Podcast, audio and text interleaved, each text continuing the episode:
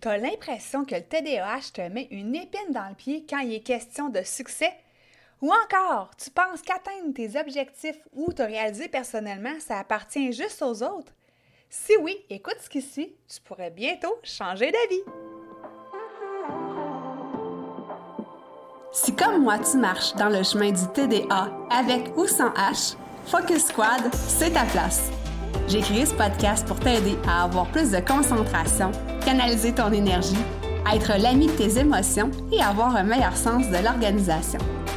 Ici, je te partage les trucs et astuces que j'utilise autant dans mon travail de prof de yoga et de méditation que dans ma vie personnelle pour vivre une vie créative et débordante d'idées, tout en sachant doser le tout avec un peu de clarté mentale et de calme intérieur.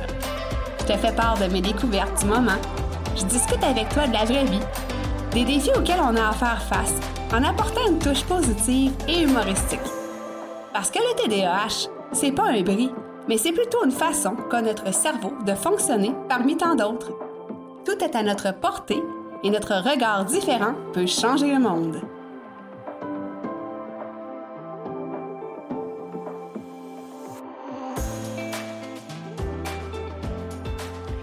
Salut, salut, j'espère que tu vas bien, j'espère que tu as passé une belle semaine, que tu as aussi apprécié euh, la belle entrevue qu'on a eue avec Geneviève Côté la semaine passée.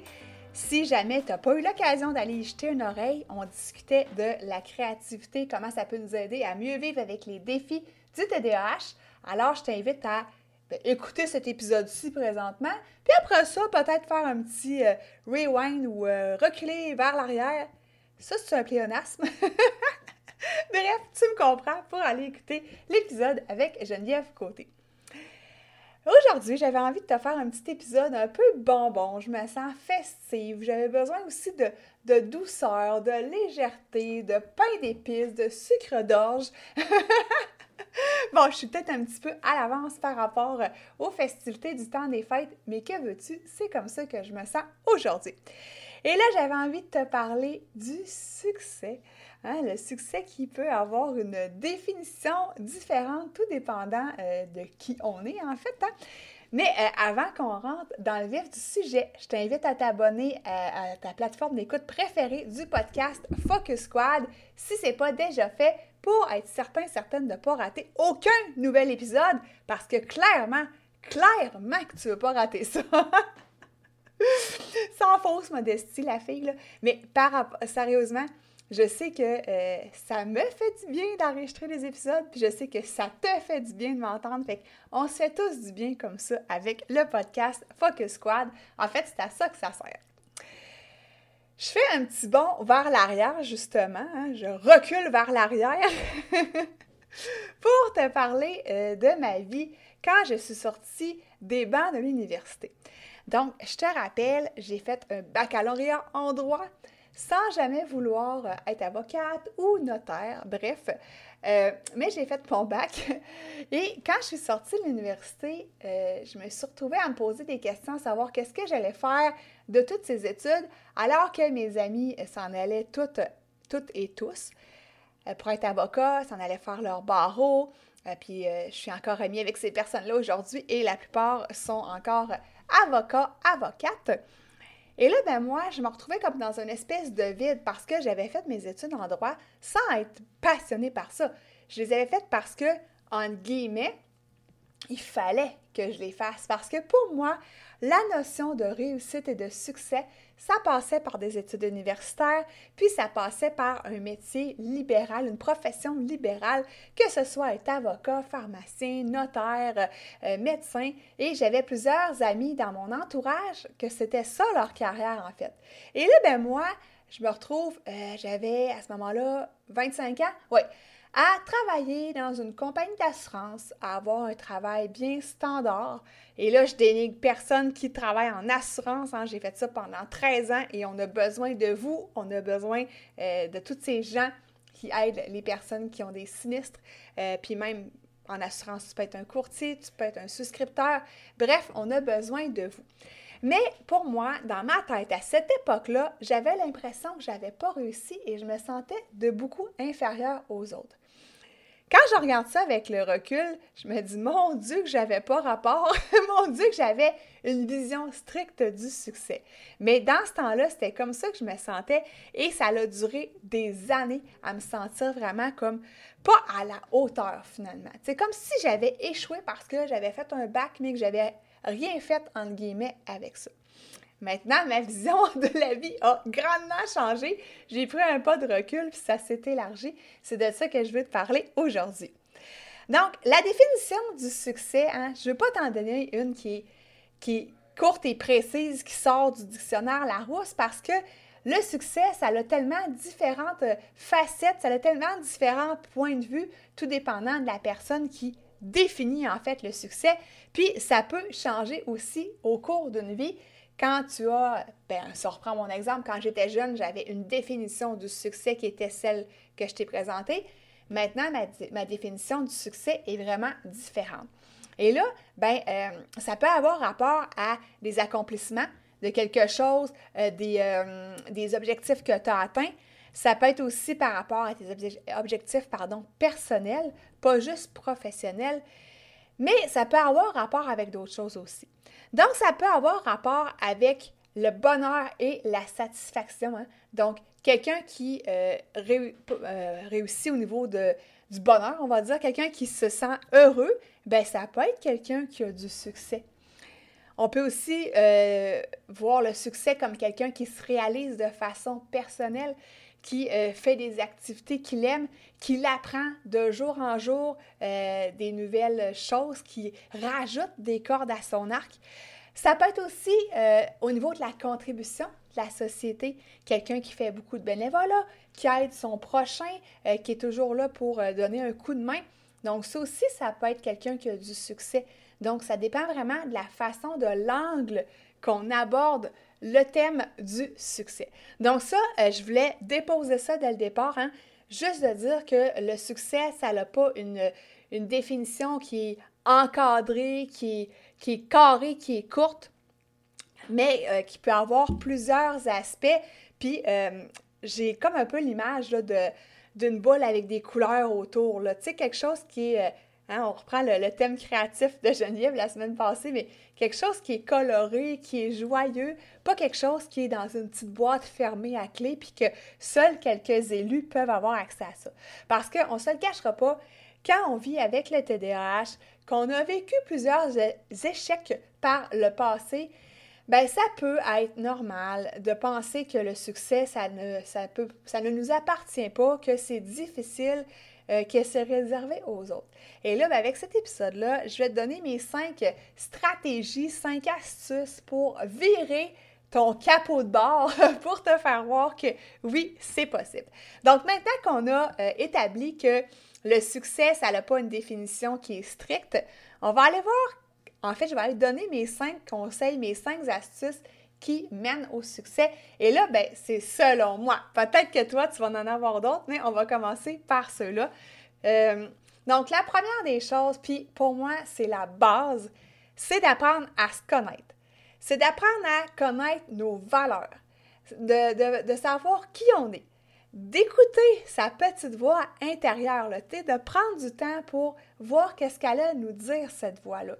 Euh, aussi, c'est de définir tout simplement c'est quoi le succès. Tu sais, de s'asseoir avec un papier puis un crayon, puis se demander aujourd'hui, là, en date où est-ce que tu écoutes cet épisode-là, c'est quoi que ça veut dire pour moi le succès? Donc, ça, c'est un bel exercice à faire. Euh, puis aussi par rapport à, à tes valeurs, euh, j'ai un exercice euh, gratuit que je vais te proposer là, à la fin. Donc, tu pourras avoir accès à ça, puis euh, aller déterminer de ton côté c'est quoi tes valeurs, parce que je sais que c'est pas toujours évident de s'asseour avec un papier puis un crayon, puis de se poser la question c'est quoi mes valeurs? Ça demande quand même un certain travail, puis je t'invite fortement à le faire. Ça, c'est vraiment la base. D'apprendre à connaître qu'est-ce que tu aimes aussi, puis qu'est-ce que tu n'aimes pas, qu'est-ce qui te fait plaisir? Euh, ton why, ton gros why. Ça, on en parle souvent, mais c'est tellement, tellement important. Euh, donc, peu importe le projet que tu fais, c'est quoi ton why par rapport à ça? Donc, ça, c'est la connaissance de soi. Je sais encore là que ça ne se fait pas en criant ciseaux, hein, que ça prend du temps, mais euh, une étape à la fois. Puis si simplement aujourd'hui, tu as envie de te poser la question, c'est quoi le succès pour moi? Ben, go for it. Puis tu iras voir un peu plus tard, c'est quoi tes valeurs, tu iras creuser un petit peu plus loin. Deuxième stratégie, c'est d'arrêter de se comparer aux autres et de tourner son regard vers l'intérieur. Je te répète, arrête de te comparer aux autres, d'avoir un regard vers l'extérieur, mais ramène-le à toi. Regarde-toi toi-même. Parce que je sais que euh, si je reprends mon exemple de quand j'ai sorti, quand je suis sortie, pardon, de l'université et que je me comparais aux autres, pour moi, je n'avais pas de succès parce que je n'étais pas soit avocat, notaire, médecin, pharmacienne, peu importe les autres métiers euh, vétérinaires, appelle ça comme tu voudras, toutes les autres professions euh, comme ça. Euh, c'était ça, en fait, hein? Je regardais autour de moi au lieu de me regarder moi puis me demander, moi, est-ce que je suis satisfaite de, de moi? Est-ce que je suis satisfaite de ce que j'ai accompli? Est-ce que pour moi, j'ai du succès? Donc ça, c'est, je sais que c'est pas quelque chose qui est évident, hein? on a tendance beaucoup, beaucoup, beaucoup à se fier à ce que les autres font, mais euh, si tu retournes ton regard vers l'intérieur, ça va m'amener au troisième point. Tu vas voir que toi aussi, tu as du succès. Parce que le troisième point, c'est de croire en tes compétences et en tes attitudes. Et comment on fait ça? C'est quand justement tu regardes en arrière, tu regardes qu'est-ce que tu as accompli depuis euh, les dernières années ou depuis, depuis toujours, tes grands accomplissements, ce dont quoi, ce dont tu es fier. J'allais faire une phrase qui avait vraiment pas de sens. ce dont tu es fier. Puis encore là, je t'invite à l'écrire. C'est quoi, disons, les trois plus grands accomplissements des, dix dernières années?